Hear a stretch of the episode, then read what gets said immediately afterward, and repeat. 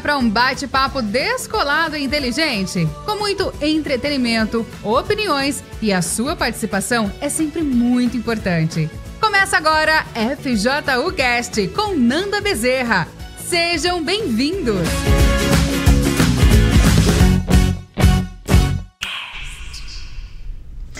Olá, gente, boa noite. Estamos de volta com mais um FJU Cast. A abertura falou Nanda Bezerra, mas em breve, breve ela vai estar aqui de volta com todos vocês.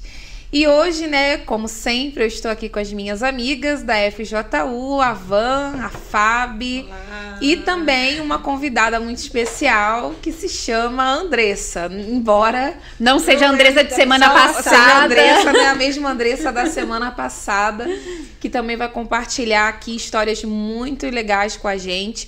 Hoje a gente está aí encerrando o mês da família, né? Esse mês todo especial que a cada final de semana a gente teve a oportunidade de receber a bênção aí do, das mães, dos, dos pais, dos filhos e hoje completando com a bênção de toda a família. A gente vai falar de um assunto aqui que também tem a ver com família, né?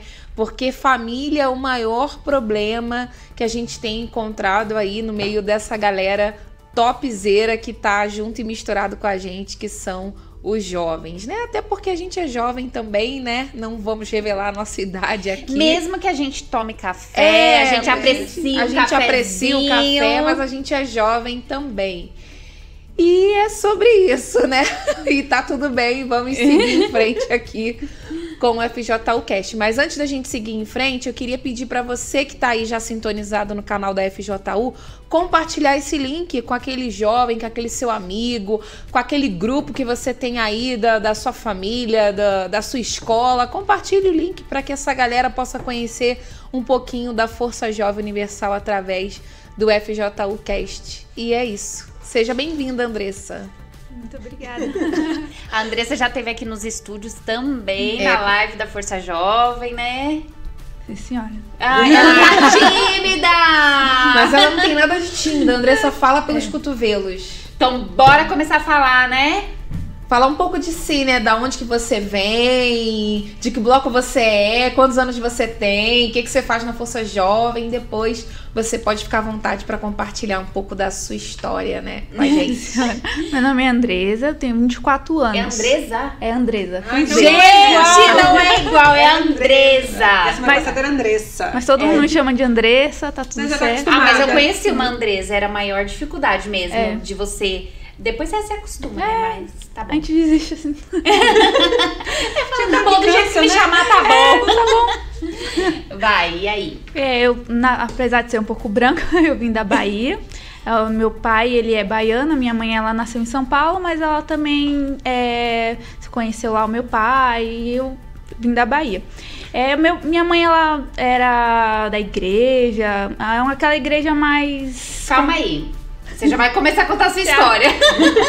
Ela tá emocionada, gente. É, de qual bloco você é? Bloco ah, é verdade, sou do Bloco Leste. Aí, a galera que tá no Bloco Leste aí, por favor, comente. É, comenta aí se você é do Bloco Leste, se você conhece a Andresa, se você chama ela de Andresa ou Andressa. e o Andresa, Andresa, é, você tá quanto tempo em São Paulo?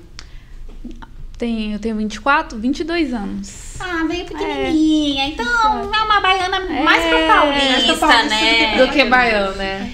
E aí, Andresa? Continua, vai. Quer fazer alguma pergunta? Não, é, você vai compartilhar pra, com a gente, assim, você, a gente sabe que na uhum. sua história você teve muitos conflitos ali em relação à sua família, em relação a você mesma, e a gente vai expor aqui um pouquinho desses conflitos justamente para trazer para vocês uma, uma clareza sobre isso, né? Porque o que que às vezes a gente ouve muito, né? O jovem, ele tem problemas com a família. E até falando um pouquinho do que a gente vai entrar agora em junho, que é o mês da bênção dos justos, né? Como, por exemplo, eu vou ter uma família transformada, né? Uma família diferente se dentro da minha casa eu tenho um caráter injusto. Não vai rolar.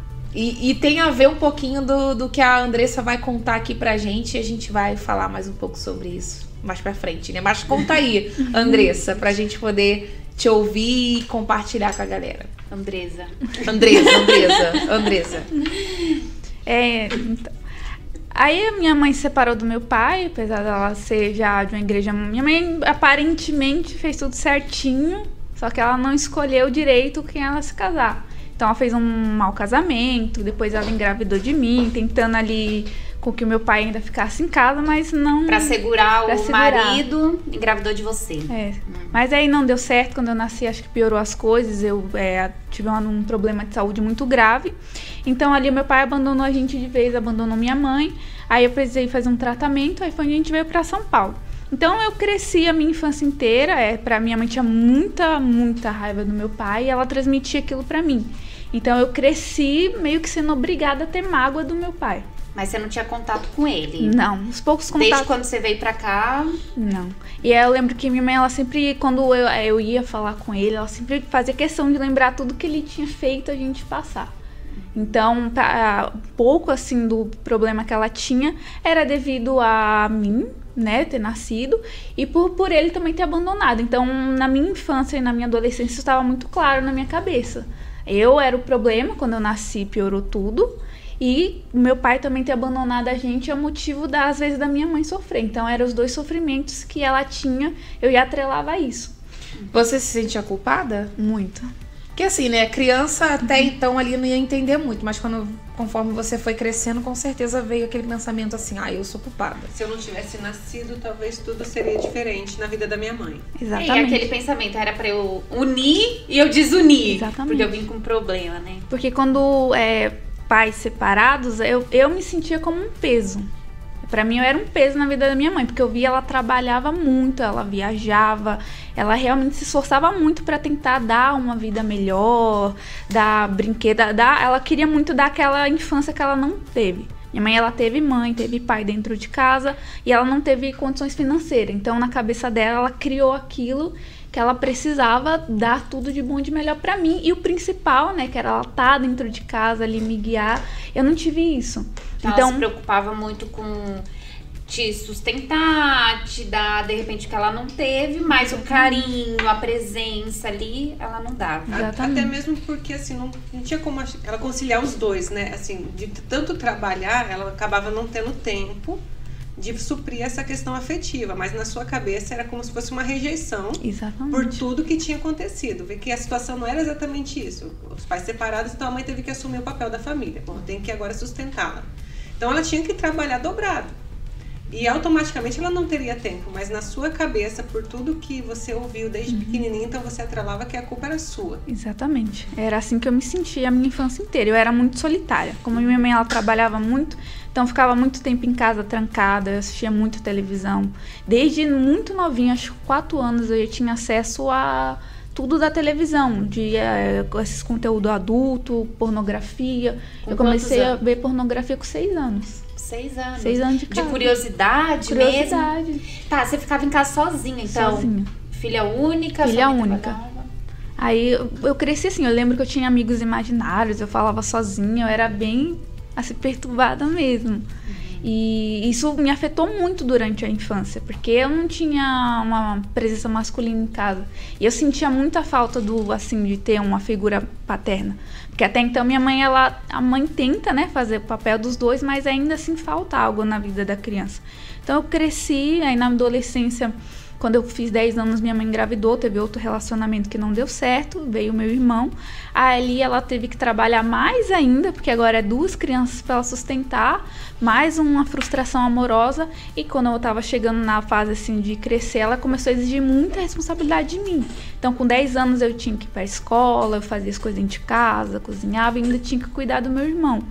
E eu me senti ali, ainda não estava acompanhando assim as faixas etárias. Eu ainda era uma, uma criança de 6 anos, mesmo estando com 10. Deixa eu fazer uma pergunta. Você se sentia injustiçada quando você tava aí vivendo essa faixa etária que você tava fazendo coisas que não era pra você fazer? Muito.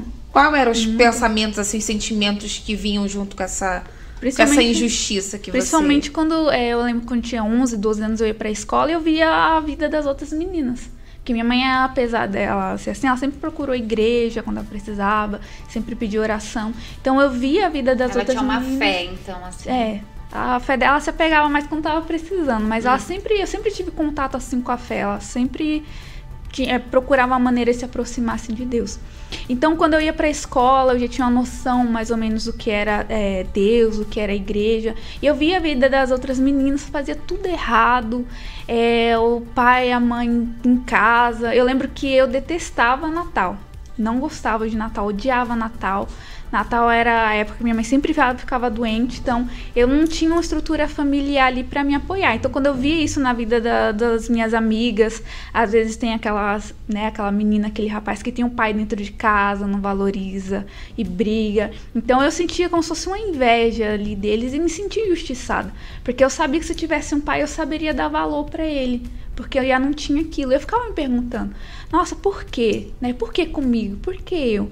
Poxa, por que eu não nasci a filha de fulano, Beltrano?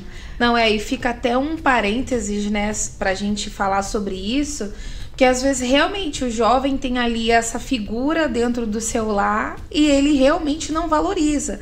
Até sexta-feira agora que passou, eu fui numa escola com o Cadu fazer uma palestra e uma das reclamações assim que a gente ouviu de um dos jovens foi justamente essa, que quando ela estava ali entre, a, entre, entre amigos, quando, por exemplo, é, uma amiga falava assim, ah, meu pai isso, meu pai aquilo outro, ela falava assim, ah, assim, tipo assim, ai, que bacana, ela concordava, achava muito legal, sorria, mas por dentro ela carrega esse sentimento de injustiça. Então toda vez que ela ouve alguém falar assim: "Ah, meu pai isso, minha mãe aquilo", dentro dela ela alimenta isso, a ponto disso fazer mal para ela. E às vezes a pessoa que ali tem essa oportunidade de ter uma família, de ter um pai, de ter uma mãe, embora às vezes a pessoa queira, né, um pai e uma mãe perfeita, é que às vezes a pessoa ali, o jovem, ele esquece, né, que ele não é perfeito uhum. e o pai e a mãe dele também não é, mas acaba não valorizando, né? É, como eu não sabia, se assim, não tinha esse, ninguém me direcionando, eu comecei a criar muita raiva. Porque quando a gente começa a ver, assim, se comparar com as outras pessoas, começa a sentir essa inveja, eu sentia muita raiva, eu tinha muito ódio. Eu lembro que a minha infância era ter raiva, então eu tinha raiva de tudo. Eu tinha raiva das outras pessoas, eu tinha sentia, comecei a sentir raiva da minha mãe, começava a me perguntar, mas por que eu? E aquilo, além de procurar ali uma, uma forma, né, de suprir aquele vazio, eu comecei a, a alimentar aquela raiva. Então, os pensamentos que eu vinha era como se por que, né? Realmente por que eu? Por que não fulano, Beltrano? Porque é uma injustiça muito forte, assim. Porque eu via minha mãe sofrendo muito. Minha mãe, ela trabalhava e com o passar dos anos ela começou a descontar muito isso em mim. Muito. Então ela chegava irritada do trabalho, descontava. Ali ela falava palavras que feriam mesmo, feriam que ela não imaginava. Mas aquilo tudo me feria profundamente. E eu, é, de pequenininha, como eu cresci sozinha, eu sempre aprendi a ser calada. Então, a minha infância, eu cresci, é, minha mãe tinha uma loja, então eu cresci no meio assim masculino, que a, às vezes a gente sofria assédio, né, dos rapazes lá, e eu nunca falava nada, nunca falava assim para minha mãe é como eu me sentia, daquilo que ela falava para mim. Eu não falava para ninguém assim por perto, porque eu tinha muito medo também de ser rejeitada porque aquilo de, ser, de sentir rejeitado já durante a infância já era muito vivo. Então eu era aquela adolescente. Você tudo pra Tudo, não... tudo. É, tem tudo. até um, uma gíria aí que, que tomou muito conhecimento aí na TV, aquela gíria calada vence. Mas tem muitas meninas, né, muitos rapazes, muitas crianças que estão realmente calada, mas não estão vencendo, não estão vencendo, né? Geralmente essas crianças e jovens, adolescentes, enfim, que ficam calados, eles acabam nutrindo esse sentimento de uhum. injustiça, não só naquela fase, que é até é uma coisa que geralmente acontece. Quando, por exemplo, a pessoa passa por uma situação ali na infância e ali não tem uma resolução, uhum. na calada ela vai alimentando aquilo, alimentando aquilo que a torna um adulto frustrado, né? Cheio de problemas, cheio de dificuldades e com esse sentimento de injustiça que não passa. É uma defesa que a criança, o adolescente encontra, só que errado, né? Tipo assim, ah, olha ao redor e fala assim, poxa, minha mãe já tem tantos problemas, uhum. para que, que eu vou levar mais um? Então eu vou me calar. Só que o calar não resolve, é o que a Juliana estava falando.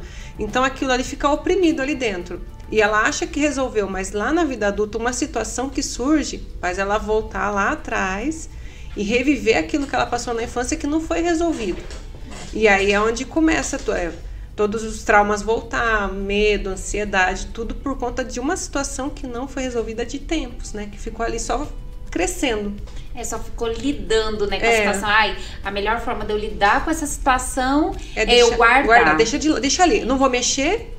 Ninguém. não- se eu não mexer, não vai me machucar. Mas tá ali. Uhum. Uma hora ou outra, aquilo ali vai soltar um espinhozinho que vai machucar. É tipo aquele objeto que você vai arrumar o armário e nunca joga fora. Não, deixa ali. Uma hora eu vou precisar. Uma hora eu vou precisar. E vai deixando, e vai deixando, e vai deixando. Aí quando você vai ver, o armário tá lá cheio de coisas que são desnecessárias. E aí dá bicho, virar monstro. Tô dando spoiler do- de um dos capítulos aí. Do mais lindo. Da- do do mais lindo em 40 Aproveitando. dias. É, mais pra saber mais sobre armários com monstros, adquire, adquira o livro Mais Lindo em 40 Dias. Mas voltando, né? Vamos voltar. É, é, só falando sobre essa questão de comportamento, né? Existem os dois tipos de comportamento. Ou você explode ou você implode. No caso ali dentro da sua casa, sua mãe explodia. Então, implode, né? Em qualquer ambiente, assim, se você tem uma pessoa que é mais explosiva, vai ter alguém ali que vai ser, vai implodir. Tem lugares, tem família que todo mundo explode com todo mundo, é uma bomba E atômica, todo uma bomba mundo nuclear. implode também, né? É, só que essa questão de implodir, como a gente estava falando, você não tá resolvendo o problema, você tá lidando ali, ai, eu vou. É mascarando, né? E não é a melhor solução. É por isso que hoje em dia tem muita gente com ansiedade, depressão. Mesmo que ela tá rindo ali, ela tem um vazio, uma angústia tão grande dentro dela, porque ela fica guardando, fica guardando. Daí nisso vai gerando comportamentos. Porque tudo, tudo na nossa vida desde criança, tudo que a gente é, aprendeu, tudo que a gente sofreu, vai gerar comportamentos na gente. Vai, é, não precisa nem ter sido um trauma muito grande, mas qualquer coisinha que afetou ali, a gente vai reagir de alguma forma na infância, na adolescência, até na fase adulta, enquanto a gente não resolver. É, eu lembro que eu tinha muita vergonha de, de ser chamada atenção na frente de, de muita gente né? Até hoje em dia eu lido muito. Lido não, tipo, eu me venço sempre. Mas porque eu ficava pensando, por que, que eu ajo dessa forma? Por que, que eu reajo assim? Por que, que eu tenho tanto essa vergonha? Olha, pode me esculachar, mas dentro de uma salinha e não na frente de todo mundo. Por que, que eu não consigo reagir bem? Mas é porque daí você se autoconhecendo e resolvendo esse problema, você vai achar a raiz. Porque eu lembro que meu pai, a gente ia no mercado, ele xingava, a gente queria uma bolacha, ele xingava a gente no meio do mercado. Então aquilo eu ficava morrendo de vergonha. Ele gritava, falava alto, então eu ficava morrendo de vergonha. E isso acabou sendo uma reação ao longo da minha adolescência e minha juventude. Então você implodindo, você guardando, tava mostrando que algo tava ruim ali. Só que você não sabia, você não sabia lidar, porque você, por mais que sua mãe buscava em igreja, mas você não tinha ali uma boa referência, você não tinha ideia, você tinha se envolvido muito com coisas ruins também, porque a sua mente estava ocupada pela pornografia. Eu não sei se ainda você via pornografia nessa fase, continuava, virou um vício mesmo. Virou. Então, sua mente estava ocupada com isso, então você não conseguia resolver outros problemas porque sua mente estava ocupada com umas Tava coisas. mascarando, né? Tava. Aquela situação ali que você vivia. E aí? E acontecia também muito que eu implodia até uma hora que eu explodia, que é onde eu tinha crises, porque uma hora vai sair pra fora aquilo que tá lá dentro. A gente vai engolindo, engolindo, você acha que tá resolvendo, mas tem uma hora que realmente o corpo Chega no limite, chega né? no limite, então eu explodia. Aí aí teve vezes eu xingar minha mãe, brigar. Eu lembro que eu socava muito a parede do banheiro, eu puxava os cabelos. Era a minha reação. Eu eh, ouvia músicas. De alguma forma eu lembro que eu tinha muita crise também de pânico de ficar em casa sozinha, não ficava em casa. Eu tinha crise de ansiedade muito forte, assim, muito forte. E ali é muito nova, eu não sabia como lidar com aquilo. E aos poucos eu fui começando a achar que o problema era eu. Fui começando a procurar defeitos em mim. Então eu lembro que na minha adolescência, como eu era muito magrinha, eu não desenvolvia o corpo, eu era magra mesmo, eu comecei a ter muito complexo de inferioridade. Então eu me achava mais feia, eu me achava muito magra. E ali com 12 anos eu comecei a ter depressão, que eu não conseguia me olhar no espelho. Eu lembro que eu morava numa rua que era só era é a, que é a rua do gasômetro até. É uma rua que só tem espelho, tem as portas que tem espelho. Eu lembro que para ir para a escola eu colocava o capuz e eu passava olhando pro chão, porque se eu me olhasse no espelho acabou o meu dia. Porque eu criei uma autoimagem de mim, me culpando, é, engolindo tudo, acreditando no que, os, no que o diabo, que os maus pensamentos falavam, que eu comecei a me autodestruir, destruir a minha imagem, destruir o que eu pensava, o que eu era. E mesmo que ninguém dia, falasse nada pra você. Era o meu jeito de me mutilar. Assim. Uhum. Eu me mutilava assim. Eu me olhava no espelho, falava, falava é, tinha, fazia comentários comigo mesmo que eu não eu nunca ia ser ninguém, porque na hora da raiva, né, os pais acabam falando: "Ah, você nunca vai ser ninguém, você é igual ao seu pai. Quando você crescer, a minha mãe ela na hora da raiva, obviamente, mas ela falava aquilo me marcava, porque ela falava que nunca eu ia ser feliz, nunca nenhum homem ia querer casar comigo. E ali aqueles pensamentos, aquela raiva começava a realmente a explodir. Então eu comecei a descontar em mim. Eu lembro que eu teve uma época que eu não tomava banho, eu não me olhava assim no espelho, não escovava os dentes. Você já tava com depressão nada. então já, aí? Já tava com depressão mesmo. Desse complexo começou a ter essa depressão. E, e ali eu comecei a vir os pensamentos de suicídio, porque é, a minha mãe também não, nessa mesma época teve depressão, que era a gente brigava quase todo dia. E ela viajava, então quando ela ficava em casa era um inferno. Ela brigava, era. Porque ela também não sabia como lidar com aquilo. O casamento com meu pai também foi muito difícil. Ela, uma mulher trabalhando sozinha, então ela viajava. Então ela também não sabia como lidar com aquilo tudo. Né, que ela veio do interior para vir para a cidade grande foi muito difícil. Então, dá, os filhos querendo não sentem isso do pai. Eles conseguem ver, né? Apesar de não entender, eles sentem a mesma dor. Então, eu sentia muito a dor da minha mãe e via que ela não sabia o que fazer. Então, eu, o espelho, né, o exemplo que eu tinha dentro de casa acabava explodindo e acabava também que estava perdida no meio do caminho. Então, então a forma que você tinha para lidar com essas injustiças, com esses problemas, era se machucando, uhum. se diminuindo cada vez mais, né? Exatamente. E... Exatamente. Uhum. E no decorrer do tempo, minha mãe ela teve depressão também. Ela, minha mãe também tentava de tudo, ia na igreja, ia na igreja tal, minha mãe já foi em centro de macumba para tentar resolver os problemas dela também que ela também não sabia como resolver, né? Minha mãe era muito imediatista, então ela queria o resultado na hora ali, ia buscar as bênçãos, né? Então eu cresci muito observando isso. E naquela época eu comecei a duvidar de Deus, porque se ela orava, chorava e Deus não fazia aparentemente nada ali. Então eu achava isso injusto. Eu me questionava muito quando eu via ela indo pra igreja. Eu lembro que eu cheguei a questionar, mas por que você vai fazer na igreja o quê?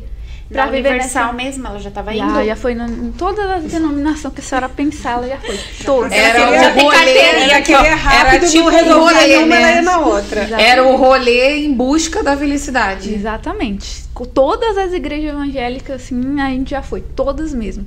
Ela era muito imediata. Então eu via aquilo, via que ela não encontrava aquilo que ela buscava. Então eu comecei a achar que Deus não era real, não existia. Se não tá resolvendo para ela, se ela ainda continua sendo assim pensando assim e ela até tentou tentando se matar, eu falei, Deus não existe, Deus abandonou a gente. Você viu ela tentar se matar? Sim. Duas vezes. E não. como foi? Ela teve crises, assim, minha mãe também tinha muita crise, ela é muito explosiva. Então ela explodia dentro de casa. Eu lembro que teve uma vez que eu levei uma convocação na escola, que eu comecei a aprontar lá, uma forma de também de chamar atenção. Que foi o primeiro grupinho que tinha me aceitado, porque dos 11 aos 12 anos eu sofria muito bullying assim, na escola, me excluía por causa da minha aparência. Então ali com 13 anos eu resolvi passar uma maquiagem, me vestir igual aquelas meninas para tentar ser aceita por aquele grupinho. E querendo ou não, quando você entra no grupinho, você tem que fazer o que eles fazem. Tem que seguir aquele padrão. Tem que seguir. Mesmo que você não goste, você tem que seguir. Então a gente matava a aula, a gente xingava os professores. Eu nem, nem gostava de fazer aquilo. Mas por estar naquele grupo. Por ter sido aceita ter sido por alguém. Aceita, eu eu, eu tenho fazia... que me adaptar agora a é, isso, e né? é o que muitas pessoas fazem, né? Elas, elas às vezes nem pensam em, em ter, por exemplo, atitudes injustas, mas para poder uhum. ser aceita dentro de um grupo, dentro de, de uma situação, ela acaba cometendo ali, ela se sujeita a ter um comportamento injusto, é, mentir, falar o que não deve, é, diminuir as outras pessoas, uhum. enfim. tem um comportamento injusto para ser aceita dentro de uma situação. E aí é, uma, é, é, é aquilo, né? Injustiças geram injustiças, né?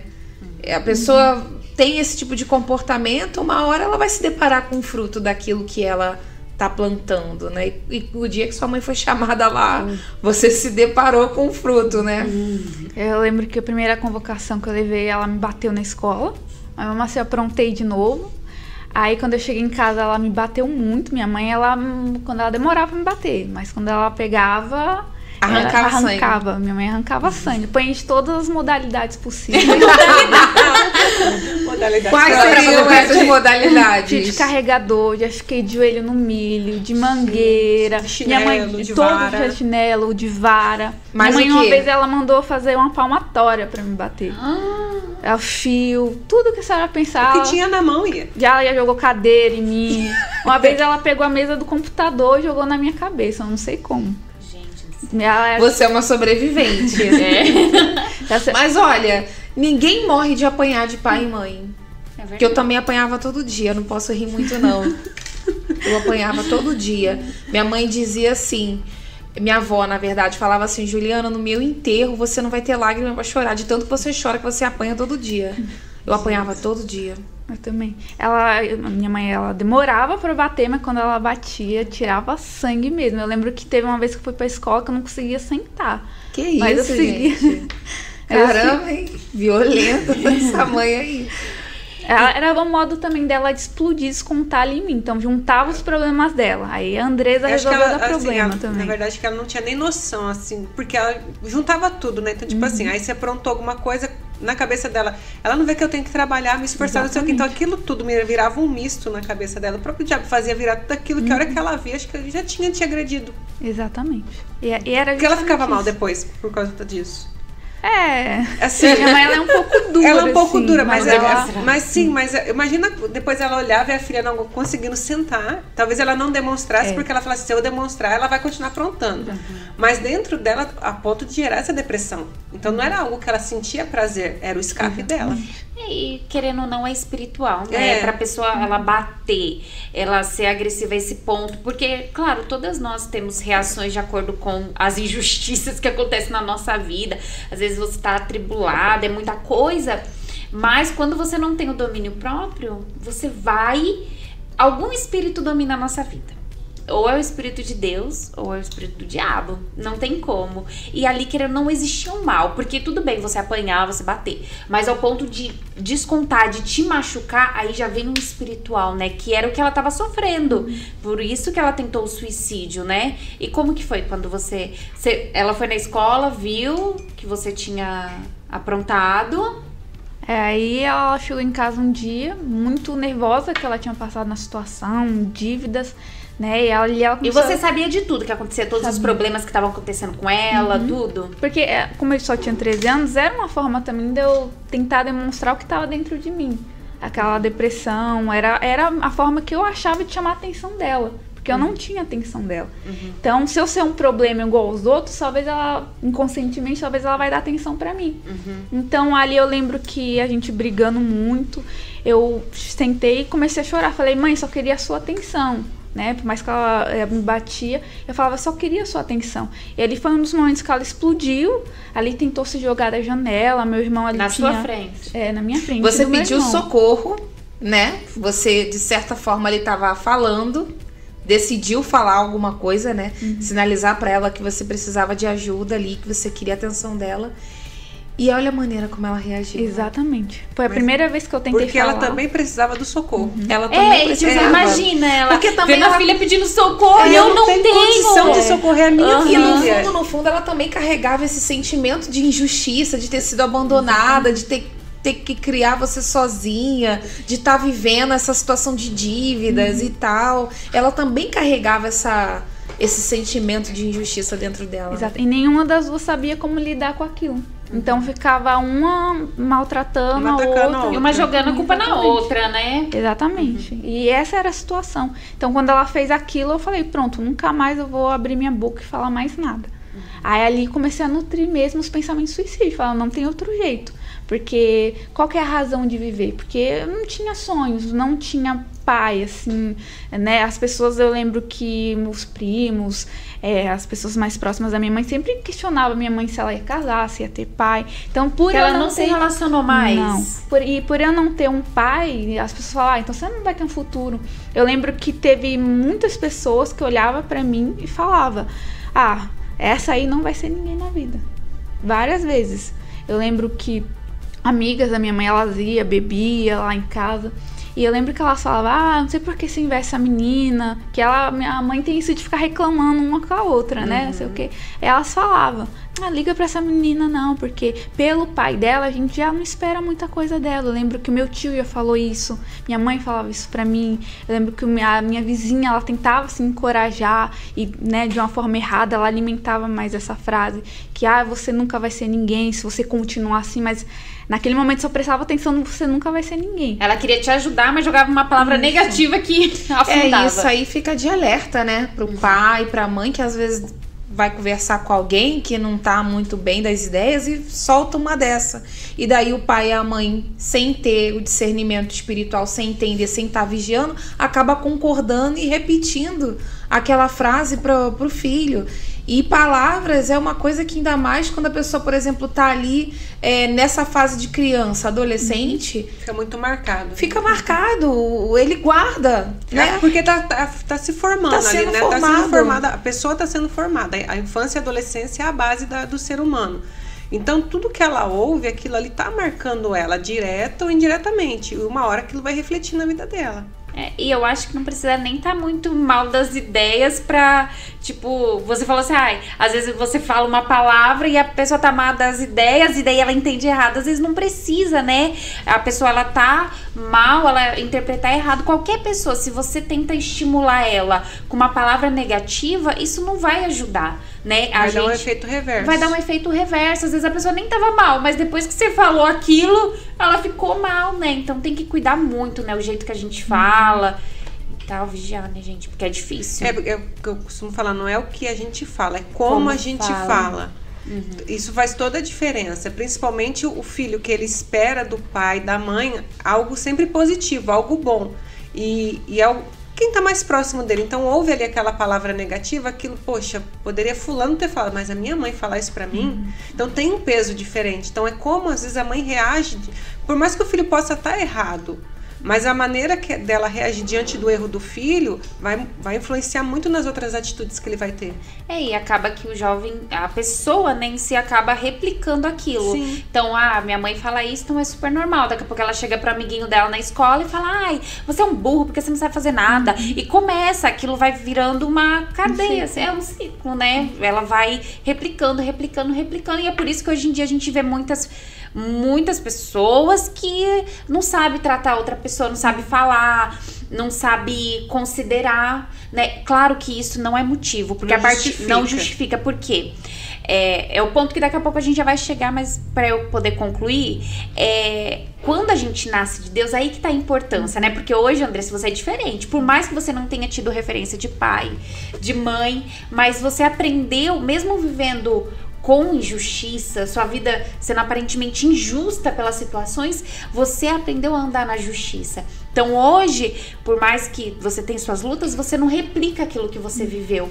Porque você aprendeu a ser diferente. E é o que não acontece. Muitos jovens estão na igreja, aprendem que tem que ser diferente, andar na justiça, mas eles continuam praticando a injustiça. Ah, não, mas meu pai, minha mãe me tratava desse jeito. Então é normal falar. E não quer mudar, não quer melhorar, não quer mudar o seu jeito de falar, o seu jeito de se comportar, porque acha que, ah, foi desse jeito que eu fui ensinada, minha família é, porque assim, eu tenho já que continuar acostumou assim. daquele jeito, porque essa mudança ela vai requerer um, é um processo. Um É- sacrifício, É um né, sacrifício. gente? a pessoa ela vai ter que negar o jeito dela. O- o- Vamos supor assim, o jovem tá lá, a pessoa tá lá com 15, 17 anos. Então, há 17 anos ela vem fazendo algo e de repente ela, alguém chega para ela e fala assim: olha, isso que você tá fazendo não é legal.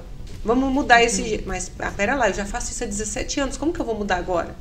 Ah, não, vou continuar assim. Então, assim, a pessoa tem que saber ali é, pesar isso dentro dela. Era lá, não, realmente isso não tá legal. Eu vou me esforçar, eu vou abandonar esse meu jeito e eu vou começar a fazer diferente. Não é uma mudança que vai vir da noite pro dia, mas vai ser dia após é um dia, é um processo. Né? E é um processo que faz totalmente a diferença, uhum. né? Porque mesmo, André, se você tivesse ficado na igreja e você não aceitasse passar por esse processo, você hoje estaria, de repente, dentro da igreja, mas que nem sua mãe, sendo uma, uhum. mais uma visitante, vindo mais uma igreja, vindo por religiosidade, né? E aí, como que foi então? Aí nisso começou a vir os pensamentos, né? Ah, nunca vou ser ninguém, então pra que, que eu tô vivendo? Pra que, que eu vou insistir? Talvez se eu sumir ou se eu morrer. Porque a ideia também de perder a minha mãe, de ela conseguir, assim, é, é, cometer o suicídio, era muito também pesado para mim. Então ali eu também tentei o suicídio duas vezes da mesma forma que ela. Aí na segunda vez eu comecei a me questionar se aquilo realmente iria resolver o meu problema, se não teria outra solução, outra saída porque é nos momentos de dores, né, assim, momento de solidão, que a gente toma as decisões. E eu sabia que aquilo era uma decisão muito importante, porque eu já tinha ido na igreja, já ouvia a palavra. Então eu lembro que ali eu falei, pô, meu Deus, eu quero morrer, não tenho mais perspectiva de vida nenhuma. Minha vida é um inferno. Por mais que a gente ia, eu ia pra escola, fingia que tava tudo bem, quando eu chegava em casa eu não dormia, eu tinha. É, eu não ficava no escuro de jeito nenhum. Eu lembro que era um inferno, meus pensamentos eram todos negativos. Eu sabia que na escola as pessoas que eu andava não eram meus amigos. Eu me via sozinha. Sozinha, com a vida destruída. As pessoas já falavam que eu não ia ser ninguém. Eu acreditava muito naquilo. Até que eu realmente é, comecei a pensar e pedir socorro para Deus. Eu lembro que no dia que eu tentei assim o suicídio pela segunda vez, eu me questionei se aquilo iria resolver, né? Deus falando para mim. Será que isso vai resolver? Eu, eu ali eu não sabia que era a voz de Deus ainda, mas eu comecei a falar: Meu Deus, se o Senhor existe, então me dá uma luz, me dá um socorro, porque eu não sei o que fazer. E naquele momento, como eu dei essa abertura para Deus para falar, eu lembro que eu procurei, eu fui na igreja, né, na, na Universal, sentei lá atrás. Calma aí, Andressa, antes de você concluir, né, que já chegou na igreja.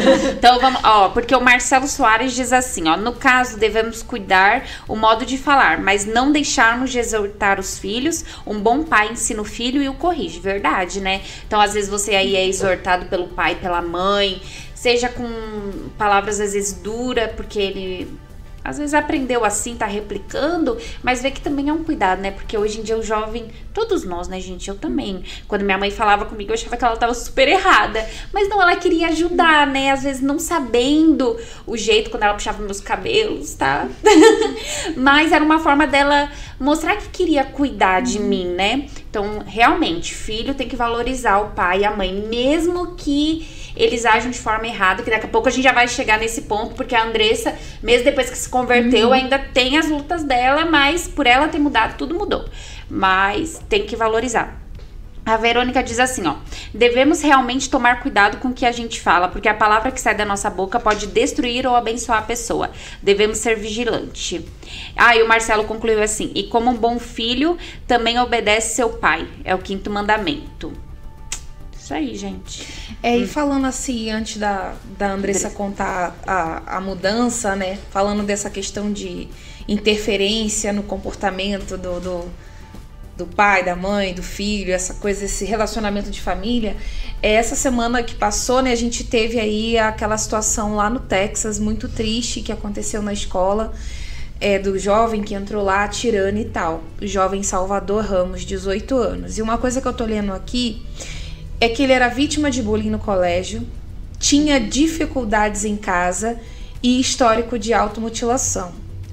Mas aqui embaixo tem uma observação sobre essa essa essa questão aqui. É, tem, tem aqui um, um, ponto falando que a prima dele comentou que ele era ridicularizado na escola porque gaguejava, porque tinha língua presa, enfim. E aqui também tem um ponto que é sobre o que a gente está falando aqui, né? Além de todos esses bullying e situações que ele vivia, tem um ponto aqui na matéria que diz assim: a imprensa americana também informou que Ramos tinha problemas com a sua mãe, que, segundo vizinhos, ela era usuária de drogas. Os conflitos entre os dois eram tão graves que a polícia já foi chamada é, disseram ali os vizinhos. Então, é, veja que o, o quanto esse relacionamento conturbado dele com a mãe, juntamente com todas as situações que ele viveu ali na fase de escola, de ensino fundamental, contribuíram para que ele tivesse esse comportamento agressivo. Porque no fundo, no fundo, no fundo, esse menino aqui ele queria Ajuda. ser ajudado. Uhum. Ele estava ele tava tentando expor a dor que ele sentia. A dor que ele sentia. E seja é, pelas postagens que ele fez nas redes sociais e que ele tinha nas redes sociais antes mesmo dele decidir é, cometer esse atentado, mas no fundo, no fundo, a gente sabe que ele queria pedir ajuda, ele carregava esse sentimento de injustiça, né? Aqui na matéria inteira a gente lê e a gente não vê nenhuma citação de que ele tinha um pai, de que tinha uma figura masculina ali na, na, no relacionamento dele, nessa figura do pai. Então se vê que realmente o histórico familiar dele não era, vamos assim dizer, bom, né? E ao contrário dele, infelizmente, né? É, ele acabou acontecendo isso com ele, mas ao contrário dele, felizmente você encontrou algo que transformou você, né? Que transformou toda essa injustiça, vamos assim dizer. Quando eu cheguei na igreja, eh, eu lembro Como que... que você conheceu a igreja? Eu... Por causa da sua mãe é, mesmo? É, dessa é, ela já, ela já tinha, nas voltinhas, ela já tinha ido na Universal. Você tava, tava com quantos anos? A primeira vez que fui na Universal fui da, dos 10 anos aos 12. É, minha mãe, ela era. É que eu tinha uma vizinha que era obreira. Minha mãe, ela tinha um preconceito com a igreja. Aí essa obreira, ela convidava muito a minha mãe. Aí quando ela tava precisando, ela ia. Mas quando ficava tudo bem, ela não ia mais. Aí não deixava eu ir o também. O que mais tem é pessoas assim, jovens assim. Aí quando tava tudo bem, ela não deixava eu ir mais. Ela era muito controladora, assim. Então eu ia quando ela deixava e, e me conheci assim um pouco da igreja, mas quando deu os meus 13 anos que eu comecei a andar com essas más amizades, eu parei de ir na igreja. Então, depois que passou toda essa fase que eu tentei duas vezes suicídio, é, eu fui na Universal de novo, porque eu lembro que eu, ali era, era uma fé diferente. Mas que eu era criança, que eu era menina, eu não ia para IBI nas vezes que eu ficava, sempre ficava lá, sempre prestava atenção. Então eu lembro que eu comecei a me lembrar de alguns momentos da busca, da paz que eu sentia quando eu estava lá buscando, mas que eu era uma criança, aquilo marcou muito para mim. Então eu fui lá tentando achar essa paz, né? Fui sozinha. lembro que eu era uma, um, um, domingo de manhã, eu cheguei, era nove e meia, cheguei dez e meia, sentei lá, vi aquela busca sozinha e eu senti realmente que eu precisava. Mas ali ainda tinha aquele orgulho, aquela resistência da minha parte. Então eu ainda não fiquei é, firme na, na igreja, fui para outra denominação. Aí fiquei um ano nessa denominação. Aí nessa denominação é, como eu posso dizer, é tudo pela graça, assim, né? Ah, então ali não tinha um sacrifício. Então para eu, eu era uma coisa na igreja em casa eu era outra. Não e mudei. você continuava triste. Continuava triste. Eu sabia que eu tinha depressão. Você estava dentro da igreja, se sentia bem. Voltava para casa. Ah, lá tinha uns louvores, a gente louvava e louvava. E eu lembro que a, a, a, era um grupo da escola que ia para essa igreja. E as meninas eram assim piores, né? Aprontavam muito na escola. E tinha o Espírito Santo. Então eu automaticamente falei que tinha o Espírito Santo. Pronto. Ah, Porque se elas são assim, tem, eu também tenho. Eu me sentia no mesmo bem, nível. Tô no mesmo nível. Que engano, né? Engano total. Gente, mas não é o que acontece é. hoje em dia. É, é por causa daquela questão que você até falou sobre o pertencer ao grupo, né? Sim. E é uma coisa que eu já falei aqui, né? Mas volta a repetir: todo mundo quer pertencer a algo. Então, uhum. se você tá no meio de pessoas que falam que tem o Espírito Santo. Ah, então eu tenho o Espírito Santo. Mesmo não tendo frutos, mesmo você estando com a vida destruída, né? Então você acabou se deixando levar por isso. Era melhor eu falar que tinha para poder estar tá ali no meio do que dizer Exatamente. que não tinha, eu era excluída, e né? E pra poder fazer alguma coisa lá também, né? Porque pra uhum. fazer. Eu lembro que eu queria sempre ideia da Universal também, sempre quis ser obreira. Então era 14 anos ali, eu coloquei na cabeça que eu queria ser obreira de lá. Só tinha os obreiros dessa denominação bem mais velho. Mas eu queria. Porque eu já tinha ouvido falar que servir a Deus era muito bom, e na minha cabeça aquilo ia preencher mais, eu ia ser mais contada, ia ter mais atenção. Porque na verdade o que eu queria naquela igreja era atenção atenção das pessoas, fazer os amigos. Não era nem da igreja uhum. em si, né? Era para suprir, suprir algo que você carregava desde a infância, pela falta do Espírito Santo de verdade, né? Porque esse Espírito Santo aí que você tá falando é, É made outro- in é. Paraguai. Não é o verdadeiro. O né? selinho do Braz, O né? selinho do Braz. Não é o, não é o verdadeiro, né? Era só enganação. E você tava ali buscando, buscando, buscando. É, algo paliativo, né? Era tipo assim, ali, supostamente, você tinha frutos de justiça, carregava frutos de justiça, mas quando você chegava na sua casa, a depressão tava lá olhando pra sua cara, o vazio tava rindo de você e a sua vida tava da mesma forma. E eu queria mudar. Eu queria, eu fui lá querendo mudar, só que eu não sabia como. Não sabia como resolver aquilo. Porque até então tudo era, como posso dizer?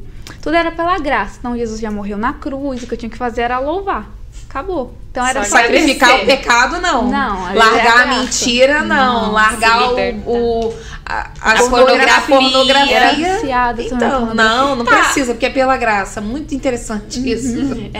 Não, eu ia falar que, por exemplo, é, o vício na pornografia, ele sempre tem um- alguma reação na, na pessoa. Ou ela, ela vai pra um, pra um lado bem, tipo, de desenvolver a sua sexualidade, ou ela vai só viver naquilo, só ficar, tipo, ela fazer sozinha ou ela vai se relacionar com outras pessoas. É isso que eu quis dizer. Você chegou a se relacionar com outras pessoas por causa daquele vício na pornografia pra replicar aquilo que você via ou não? Você só alimentava aqueles pensamentos mesmo? Eu só alimentei. Eu lembro que quando eu tava na escola, nesses grupinhos, eu ficava com os meninos, porque era obrigada, nem gostava. Mas tinha um negócio que até tal idade você tinha que perder o bebê.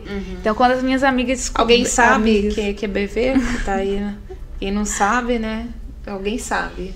Não, hoje fala, Hoje né? em dia, né? Hoje- Meu Deus do Bebê. céu, deve ser até outra gíria, né? Uhum, é. É, Meu Deus. ah. Então, é, Você não chegava, a- não chegou a se relacionar assim com outros rapazes? Não. Pra- Então, às vezes era isso mesmo que você falava: ah, eu tenho vício, mas eu não pratico. Exato. Então, Então tá não tem bem. problema, né? Tá tudo bem, só tá eu e eu e a TV, eu e Só que a, a pornografia ela tem vários lados. Então, por eu não ter assim vontade de me relacionar é, sexualmente com outras pessoas, é, eu lembro que eu tinha uma colega que ela começou a colocar na minha cabeça que por eu nunca ter feito isso, eu devia estar no corpo errado. Então, ali também eu tive é, dúvida, comecei a Veio, me questionar. começou a vir pensamentos. É, ah, talvez você goste do mesmo mesmo sexo. sexo. Uhum. Então aí eu comecei a ter esse conflito também. Ela começou meio que a fazer minha cabeça, a falar. E como. E ver Também. que é uma coisa muito sutil, né? De repente, Alguém brota alguém, uma boca do abençoada para não né? dizer o contrário e é o próprio diabo que usa, né, situações, ele vai, ele o diabo é assim, né? Às vezes ele é como um garçom do mal. Ele vem como um- uma bandeja dando sugestões para supostas soluções para aquilo que "Ah, você tá gosta vivendo de disso? errado. Então quem sabe disso? É. É. E talvez, quem sabe, isso não possa te trazer uma felicidade. felicidade. Quem sabe não- isso não é o problema, né? Porque talvez você esteja no corpo errado, você pode aprender a se vestir assim. Eu lembro que eu comecei a me, a me vestir com roupas assim mais largas, comecei a comprar boné de aba reta. Eu lembro que eu queria até comprar um skate. Você mãe- queria forçar algo, falou assim, deixa eu tentar ser assim pra, Pra ver se ver. assim eu vou ser feliz, né? Mas Exatamente. não foi, né? Não foi. E aí, vamos lá pro ponto que você tava lá na graça, a graça não ajudou você. a graça, digo. Não é a A teoria. É, é, vai. E aí? E eu já tinha visto falar na fé, no sacrifício. Né? Minha mãe, nessa época, ela, a gente teve um vizinho que ela começou a odiar a Universal e ele odiava. E era bem na época que estava construindo o templo. E quando é, a, a construção começou, eu vim na- no dia da que lançou a pedra é, do Fundamental. templo, a pedra fundamental. E eu queria muito vir na inauguração. Eu tava nessa igreja ainda. Aí o pastor proibiu a gente, de Gente! ir. Ele proibia, a gente não podia ir em show, em nada, ele proibiu a gente de ir. E eu, eu tinha feito já um, um voto de vir quando o templo tivesse inaugurado. E ali eu comecei a, a assistir a programação, comecei a ver os bispos, os pastores. E eu lembro que eu vi aquela fé e falei, poxa, e se isso não resolvesse? Então um dia, eu lembro como se fosse hoje, uma segunda-feira, dia 28 de abril de 2014, eu decidi, depois de muito conflito, muito mesmo, eu decidi ir na, na segunda-feira na minha igreja atual. E quando eu cheguei lá, eu sentei, Eu lembro que o Você pastor. decidiu ir na Universal, Isso. né? Aí o pastor ele pregou assim diferente, não teve busca, não teve música, não teve nada, só foi a palavra, era até o congresso. Mas aquela palavra, aquela fé que ele passou aquele dia, era algo que eu olhei e falei, poxa, é isso. Ali eu tive essa É isso que eu tô procurando. É isso que eu tô procurando. Há muito tempo. É isso que vai resolver. Porque eu já tinha ouvido falar na fogueira santa, na fé do sacrifício, porque o sacrifício resolve. Então eu falei, é isso. Então eu lembro que ainda comecei a enfrentar muitas guerras, porque minha mãe não gostava da igreja né, nesse momento. É, meus amigos, ninguém gostava. É, eu lembro que eu teve- tive é, uma pessoa muito próxima de mim, que eu considerava como uma mãe, que ela parou de falar comigo quando ela descobriu que eu tava vindo na igreja. Que ela falou na minha cara que preferia eu ver no baile funk, dançando, namorando com traficante do que nessa igreja. E eu gostava muito dela, muito. Mas quando eu tava indo, frequentando as reuniões, que eu comecei a me libertar, comecei a entender as coisas, eu falei, eu não posso largar isso agora, né? Eu não posso é, me desfazer do que eu tô tendo, porque ela não entendia como eu tava. Eu comecei a ver que quando eu tava sozinha, quem eu era sozinha, era ali que eu tinha que resolver. Não dava pra, ai, vou deixando pra lá, fingindo que não tá nada acontecendo. Eu aprendi na Universal que tem que resolver. Então eu comecei a me libertar. Eu lembro que assim que eu cheguei, eu fui bem decidida. Eu quero me libertar. Eu entendi que eu não tinha um Espírito Santo, não era frajudo mesmo. Era. totalmente. Tinha o selo. Tinha Tinha o selo do trás. Aí ali eu, eu comecei a me libertar, abrir o coração. E dois meses depois veio a Fogueira Santa. E eu tinha ouvido falar da Fogueira Santa. E eu falei, é agora. Eu vou fazer essa Fogueira Santa para receber o Espírito Santo. E eu lembro que eu era muito tímida, muito, muito tímida mesmo. Mas ali eu fui, gerei o meu voto, o meu sacrifício, me lancei totalmente no altar. Tive- perdi muitas coisas também, porque não é só o financeiro. Eu também tive que sacrificar as amizades. Perdeu não, né? Perdeu por um lado, é, mas foi- Abri- É, a é, gente perde pra ganhar, né? Exatamente. Você É. perdeu, supostamente perdeu essas essas situações que você vai enumerar agora, mas você ganhou algo muito mais precioso, né? Muito, depois valeu muito a pena. E assim, eu tive que abrir mão, né? Acho que, O que, o que que você teve que abrir mão, assim, que você teve que sacrificar? Eu lembro que tinha uma vizinha que a gente cresceu junto. E o pai dela odiava, mas ele odiava mesmo o aniversário. Então, quando ele descobriu que eu tava indo, ele proibiu ela de andar comigo. E a gente se falava todo dia. Então, ela começou a se afastar de mim, começou a me olhar como se eu fosse um alien ali naquele momento. E aquilo ali foi doendo, né? Aí o diabo começava naquele momento: olha tudo que você tá perdendo, não vale a pena.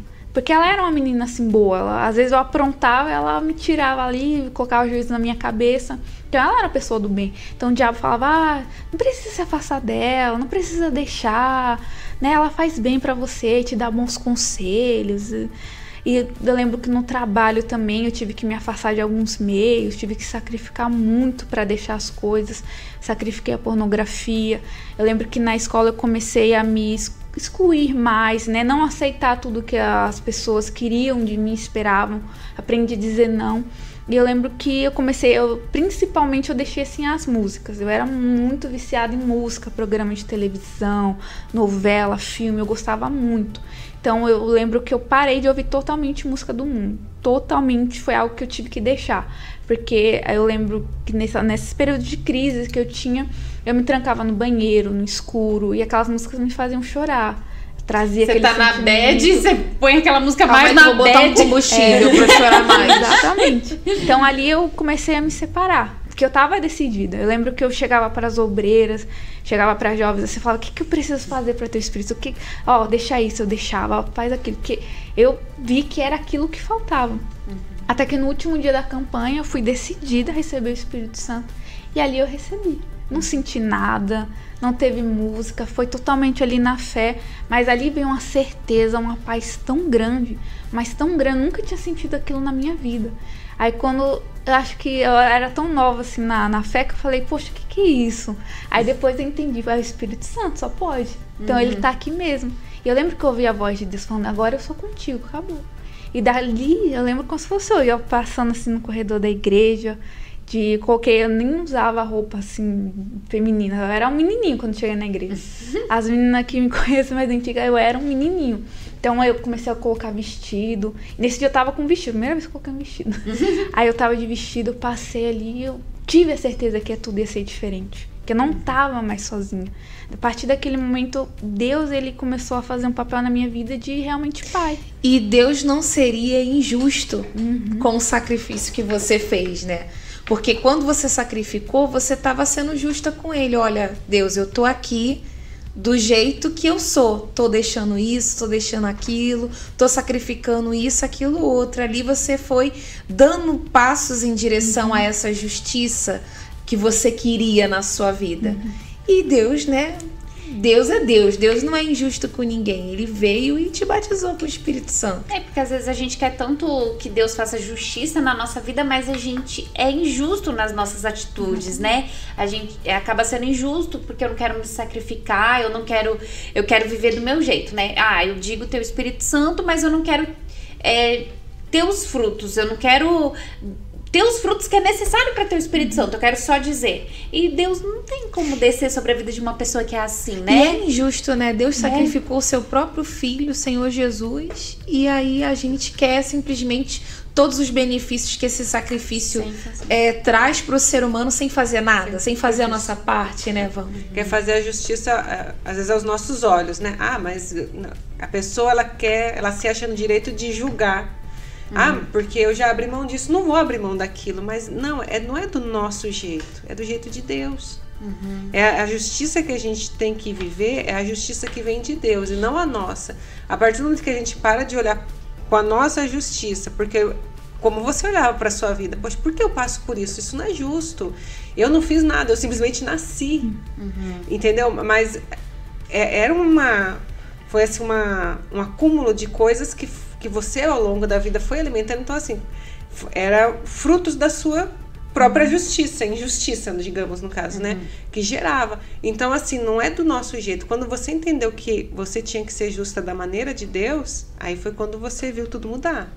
É, e assim, quando a gente não tá disposta a se sacrificar, a ser justa, vai ser que nem quando você tava lá na outra igreja. Uhum. Você vai lá, louva e tá tudo bem, sua vida não muda mas eu quero uma mudança de vida, eu quero realmente que a justiça de Deus esteja na minha vida, eu tenho que ter atitudes justas, eu tenho que ter atitudes de mudança. E a né? pessoa né? sabe quando ela tá sabe. sendo justa e quando ela tá sendo injusta. Você sabe, Andressa, a diferença do selinho do Braz e sem o selinho do Braz do Espírito Santo, né? Por quê? Porque as suas atitudes, você sabe o que você teve que abrir mão. Você sabe que antes você disse que tinha, mas você vivia a mesma vida de sempre. Mas a partir do momento que você se sacrificou, e tem se sacrificado até hoje, né? Porque também é um engano dizer, ai, eu sacrifico uma vez, eu abandono uma vez, abandonei minhas amizades do mundo, mas dentro da igreja eu vou e faço amizades que tem comportamentos mundanos. Então, que sacrifício é esse? É dia após dia. E agora, Andressa, porque né, já tá 10 horas, mas pra gente chegar no ponto, porque antes, quando você passava com lutas dentro da sua casa, porque você via sua mãe com problemas assim, a sua reação foi o quê? Tentar suicídio, é, se isolava, brigava, é, explodia, implodia, depois explodia, dava, é, tinha mau comportamento na escola, porque de qualquer forma você queria chamar atenção. Hum. Mas depois que você recebeu o Espírito Santo, você mudou, teve os frutos do Espírito Santo, ainda tem. Como que você reage diante agora das injustiças? Porque eu acho que você sofre, né? uhum. né? Tem situações que você fala, meu Deus, que injustiça isso, né? Eu quero. Como, Ai, como que... diz o, o, povo agora, sabotar a minha plantação, né? eu, eu não estou. Eu não plantei eu tô, isso! O que eu tô colhendo não foi exatamente o que eu plantei. Mas acontece, né? Essa Ó, é nova. É, viu? Aderi, aderi, sabotar minha plantação. Quem foi o que plantou essa sementinha que não fui eu? Então, e o que que agora, qual é a, é a mudança? Hoje em dia sua mãe vem na igreja, sua mãe tá. Ela tá na fé, tá... porque vem na igreja, Fabi, ela vinha. É, é ela é fazia o rolê da. A roleta o, da igreja. O, o tipo. rolê da, das igrejas. É. Quando eu, quando eu comecei a ficar firme, ela ainda resistiu muito, né? Foi eu, mais uma vez. Ela resistiu muitos anos assim ainda. É, acho que tem uns dois, três anos que ela começou a vir na igreja, a pegar firme, mas no início ela causou na minha vida também por causa da igreja. Eu também achava que isso era injustiça, né? Eu via o pai de outras pessoas da igreja sendo convertido, a minha não. Então, Poxa, eu tô fazendo tudo certinho, eu tô aqui toda mudada, eu sacrifico tanto. Cadê eu e minha casa serviremos ao Senhor? Cadê minha casa servindo? Hum. Exatamente. E aí vinha mais conflitos. Só que uma vez que a gente aprende, eu aprendi a ir pro altar, aprendi a depender de Deus, eu recorri a Ele. Então, por mais que eu, às vezes, eu chorava, sofria, ver as situações que eu passava na minha, a, na minha, na minha casa, com a minha mãe ainda mas ali eu já tinha um refúgio. Eu sabia que eu não estava mais sozinha. Então eu encontrava em Deus ali, por mais que ele não me desse naquele momento a resposta que eu queria, ver a minha família convertida, eu tinha forças para continuar lutando. Eu, eu, lembro que é bem conflitos, obviamente, se pergunta, mas por que, meu Deus, se eu não converte? Por que, que a minha mãe ainda é assim? Se eu for fazendo tudo para te agradar, eu vou, às vezes, eu lembro quando. Nessa fase também você já tinha atitudes justas dentro já. de casa, né? Já, já, já já transferir essa justiça através do seu caráter na sua casa, né? Já depois, né, de algum tempo minha mãe viu a mudança dentro de mim, ela parou de implicar. Demorou um tempo, mas ela viu que ela tinha que parar. Então, nesse período eu orava, eu buscava, sofria muito, né, vendo ela ainda longe do altar. Aquilo, ela sempre ela sempre deixava a gente sentir muito que estava passando ao redor dela. Eu sabia que era só Deus podia ajudar. Então, eu, às vezes, vinham os conflitos, vinham os pensamentos. Deus não é com você, porque se fosse com você, sua mãe já estava convertida, que a mãe de fulano se converteu. Ó, chegou ontem na igreja, está convertido. A sua mãe não. Às vezes eu me não podia estar em certos eventos, certos locais com grupo jovem, algumas missões, porque eu estava em casa, que a mãe reclamava que eu tinha que ficar lá. Então, eu achava aquilo o fim do mundo, chorava. Eu lembro que eu fazia muita birra também com Deus, né? Que a gente tem esse período que, ai meu Deus, eu quero quero, eu quero, isso tem que mudar, tem que mudar. E eu não entendi o processo. Porque nessa fase toda eu também aprendi a me conhecer. Foi nessa fase que eu aprendi a ver quem era a Andresa que Deus via. Porque eu recebi o Espírito Santo, recebi uma nova vida, mudou muita coisa, mas ainda tem o processo dentro. Então, quando eu comecei a olhar para dentro de mim, eu comecei a ver que o problema não era só a minha mãe. Eu também tinha problemas, eu também tinha que me desfazer das coisas do passado, dos traumas que ainda poderiam né, futuramente atrapalhar, que até atrapalharam o meu, meu desenvolvimento, como eu era muito tímida, muito retraída. Então, Deus ele usou essas situações com a minha mãe para me fazer mais forte, para eu amadurecer também. Eu aprendi a depender de Deus nisso e eu me conheci. Então, hoje, olhando para trás, vendo todo o processo, eu vi que realmente Deus tinha um propósito naquilo. Não era só ele me deixar sofrendo ali sozinha, era que realmente ele estava me preparando, me preparando para futuramente fazer a obra, me preparando para ser mais forte, para ajudar outras pessoas, porque a gente estava ali, né, atendendo um jovem que estava passando a mesma coisa que, a, que É, eu. e só para deixar registrado que esse processo continua, tá, gente? continua sempre. sempre. E, e até legal você ter comentado sobre isso, que até ontem eu estava conversando com uma obreira e eu falei justamente sobre ela, que todas as lutas e dificuldades que a gente enfrenta, é, às vezes a gente tem o hábito de olhar pelo lado que a gente quer olhar. Uhum. Né? Poxa, tô passando é, por isso. O lado que nos favorece. É isso, forma. o lado que nos favorece. Mas se a gente olhar por outro ângulo, a gente vai ver que são nesses momentos que a gente tem a oportunidade, por exemplo, de investir mais na nossa comunhão com Deus, de investir nesse, nesse desenvolver da fé de agir a fé de uma forma diferente, como ainda não agiu. Então, todas as situações difíceis, dificuldades, problemas, desertos, são situações que vêm para a gente agir a nossa fé uhum. e ter a oportunidade ali de desenvolver, amadurecer e passar para um próximo nível, né? Porque aí você vence aquilo ali, passa por aquilo ali, ok, mas aí você entra num outro nível que você vai passar por uma coisa diferente, que vai exigir mais de você, que vai exigir, por exemplo, um pouco mais da sua fé, ou da sua confiança, ou dos seus bons olhos, ou da sua perseverança, ou da sua, por exemplo, do, do, da, da leitura da palavra de Deus. Cada situação vai exigindo da gente uma, uma reação e vai fazendo com que a gente desenvolva em vai todas as áreas, base, né? Uma estrutura. Vai formando gente, uma estrutura. É, é luta em cima de batalha. É, no luta em cima de batalha. E é dias de luta E dias de dias de luta. E não, é, a gente não pode cair naquele, no erro de achar que ah, eu agora já me converti, eu já tenho o Espírito Santo, eu já tô, já superei, eu não vou, não vou sofrer mais injustiça, eu não vou ser mais injustiçada mesmo, caluniada. E vou sofrer injustiça, seja na sua família, seja no trabalho, seja na escola. Não, todas nós, todo todo ser humano vai passar por injustiça. Por quê? O mundo é injusto.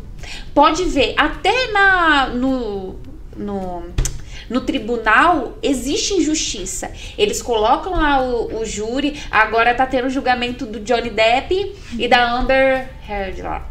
É isso aí, É Isso gente. aí, gente. É, mas tá todo mundo assim. A internet fala uma coisa. Os advogados, tipo, se você for olhar cada lado, todo mundo tem argumento. E a gente não Todo mundo tem a sua própria justiça. tem a ali, sua né? própria justiça. Mas a gente não sabe quem tá certo e quem tá errado, porque a gente vai pelos argumentos. E ali vai ficar a. a, tipo, ali a decisão tá na mão de pessoas. E ali a gente, por si só, a gente é injusto. A gente, a nossa, a o ser humano é injusto, porque a gente sempre vai pensar no nosso lado, a gente sempre vai se ver como vítima, a gente vai pensar no nosso lado. Então a gente comete injustiça. Mas o mais jus- justo de todos é Deus. Então eu tenho que crer nisso. E uma palavra que eu tava pensando, porque, gente, eu não. Faz um tempinho, é, tava acontecendo situações e eu tinha ouvido essa palavra faz muito tempo, muito tempo, e do nada veio ela, e é uma coisa que eu sempre lembro. Quando acontece alguma coisa que aos meus olhos parece ser injusto, que eu falo assim, porque, gente. Como eu falei, a gente é injusto, mas a gente, Gente, quer a gente. justiça. É, porque assim, ó, a gente é injusto, mas a gente quer a justiça. E muitas vezes a gente quer fazer a justiça com as nossas próprias mãos. Né? A gente quer resolver ali a situação. Sentiu a pressão, né? Deu mão, até uma- mão, mão. Não, é porque assim. Calma. É, Não, é que, tipo, Pronto, tá enfatizando. Mas é, é verdade, a gente quer que, sabe, seja justo as coisas porque é o certo, né? Então, mas eu sempre lembro dessa palavra que. Eu, deixa eu ler ela direitinho, né? Pra vocês verem, porque eu acho muito forte. Eu falo, gente. É isso aí, é um cala-boca pra mim. E, gente, vocês vão ver. Hoje eu até mandei pra uma menina que também tá passando lutas dentro de casa, porque a maior injustiça é quando a luta é dentro de casa, né? Ó, e se a nossa injustiça for causa da justiça de Deus, que diremos? Porventura será Deus injusto, trazendo ira sobre nós? Tá em Romanos 3, 5. Então, se a injustiça que tá acontecendo é causa da justiça de Deus.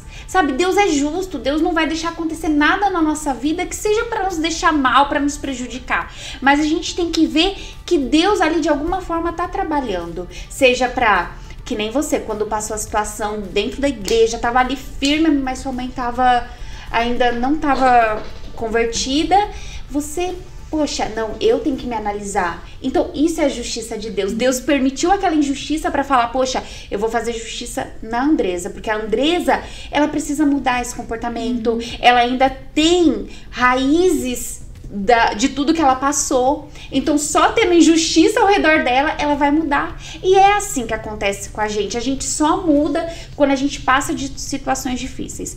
Mas também tem dois pontos. Ou nas situações difíceis a gente muda e evolui, ou a gente muda e só não evolui. Muda pra baixo, né? Muda pra. O que, que é ev- o contrário de evolui? Desevolui. É, se estragar. Retrocede. Eu Porque tem gente que ao invés de ir na injustiça falar, não, eu vou, eu vou mudar, eu vou, poxa, crer em Deus, eu vou querer, eu vou querer que Deus tá fazendo o melhor, tá querendo me ensinar algo. Não, ela fala, já que praticaram injustiça comigo, eu vou praticar com todo mundo também, porque se eu, é como a corrupção, agora vai entrar a política, eu não consigo mudar o político, então eu vou me corromper. Se eu não consigo mudar a, poli- a política, né? Eu vou me corromper. E não é assim, né? Ali a gente, independente se tá vivendo uma injustiça, a gente tem que ser justo sempre, né? Porque Deus tá ali pra fazer a justiça dele. E quem somos nós, né? Que diremos? O que, que eu posso dizer? Quem sou eu pra contradizer algo que é de Deus, né? É isso que eu queria compartilhar com vocês, gente. Porque isso aqui, ó, pra mim, sempre que vem uma coisa assim que eu falo, ai, não sei o que, não sei o que. Porque, gente, ah, eu não sei vocês, gente, mas eu sou muito assim. Eu falo, ah. daí, daí vem essa passagem na minha, na minha cabeça. Se a justiça, a injustiça do homem for motivo para a justiça de Deus, o que, que eu posso dizer? Quem sou eu, né, gente? Pelo amor de Deus. Então, é isso, gente. É isso aí. é que a gente quer falar, quer, quer dar um recado aí para os jovens, ô Andressa?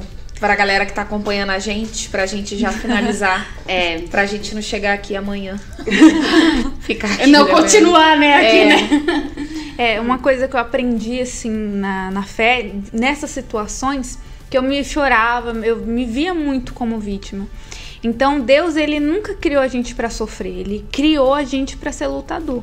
Então Deus ele não vai fazer a minha parte, ele quer que eu faça a minha parte. Então muitas das vezes a gente acaba esperando que Deus transforme, que Deus faça naquele momento, que Deus ele faça ali a nossa vontade. Mas a gente esquece que Deus ele tem um momento dele. Ele usa cada situação a nosso favor, nunca ao contrário. Então quando a gente está confiando em Deus, e se talvez você está confiando em Deus e dentro da sua casa ainda não tem a resposta que você quer, seus pais ainda tão, é, não estão do jeito que você determinou, porque a gente usa a nossa fé, vem as campanhas, a gente usa, determina, às vezes passa, a gente não vê ali, mas aquilo tem um propósito. Então, quando eu entendi é, que eu precisava passar por aquilo, eu aceitava passar por aquilo e eu tirava algo de bom naquilo, porque as lutas sempre vai ter algo de bom para tirar, seja para a gente se aproximar mais de Deus, para a gente aprender a depender dele e para a gente se enxergar. Então eu comecei a fazer desses momentos não o meu sofrimento, mas ali o meu lugar, o meu, meu habitat, né, de ficar mais próxima com Deus. E quando eu menos esperei, né, começou a mudar, de uma forma assim inesperada, começou a acontecer. Então, quer dizer, eu, eu deixei o sentimento de lado, aquele, aquele que eu via, que eu sentia, que eu questionava, que eu achava injusto, e comecei a passar a usar a fé. Porque quando a gente usa a fé, a gente não só depende de Deus, mas a gente aprende a lutar da maneira certa, né? Deixando essa vítima de lado, os sentimentos e passando ali a depender de Deus. Ó, oh, meu Deus, o que, que eu posso tirar de bom dessa situação? Como eu posso fazer para vencer essa situação? O que, que o Senhor quer de mim aqui? E a gente passando por isso dessa maneira, na, na hora certa, Deus abençoa. É isso aí. É isso Quer aí, falar, É, e eu a Fabi estava falando do versículo, eu Hoje, na reunião das sete, o bispo falou um versículo que se encaixa muito. A pessoa ela quer justiça, então ela tem que ir a Deus, porque em Provérbios, é, no 8,18 diz assim: riquezas e honras estão comigo, assim como os bem duráveis e a justiça. Então, se você quer justiça, vai a Deus, Ele é justo. Seja uma situação que você esteja enfrentando na sua casa, no trabalho, onde for, se você for até Deus, você vai receber a justiça certa. Não, não fique querendo algo que vá te agradar. Mas fala para Deus, Deus, olha, o Senhor está vendo o que eu estou passando. Faz justiça na minha vida e confia. Confia que Deus vai fazer a justiça, porque a justiça está nas mãos dele. É, e não buscar a justiça do homem, do né? Homem. Porque, como eu falei, é injusto. O homem é Exatamente. é injusto. É porque, às vezes, o que acontece? Quando a pessoa passa por uma situação, às vezes o primeiro recurso dela é buscar alguém. Uma amiga, é um colega de trabalho, é, é alguém na igreja. Ah, você não sabe o que me aconteceu. Não, vai a Deus. É Deus que vai fazer a justiça, não é o ser humano. Então, vai, apresenta a sua causa para Ele e confia que Ele vai julgar a tua causa. Uhum. Isso aí. Ju? É, é, que eu falei. Ah, não, já eu já falei, né? Meu então, Deus, até gente. tava anotando aqui enquanto tava a Andressa tava falando, a Van tava falando também, é que a maior justiça que a gente pode fazer, a gente pode começar a fazer, é pautando as nossas ações na justiça, né? Se olhando e vendo em que, em, em que situação nós temos sido injustos. Mudou isso? Reverteu isso? O que, que pode se fazer agora? É confiar no caráter de Deus. Por quê? Porque Ele é justo juiz.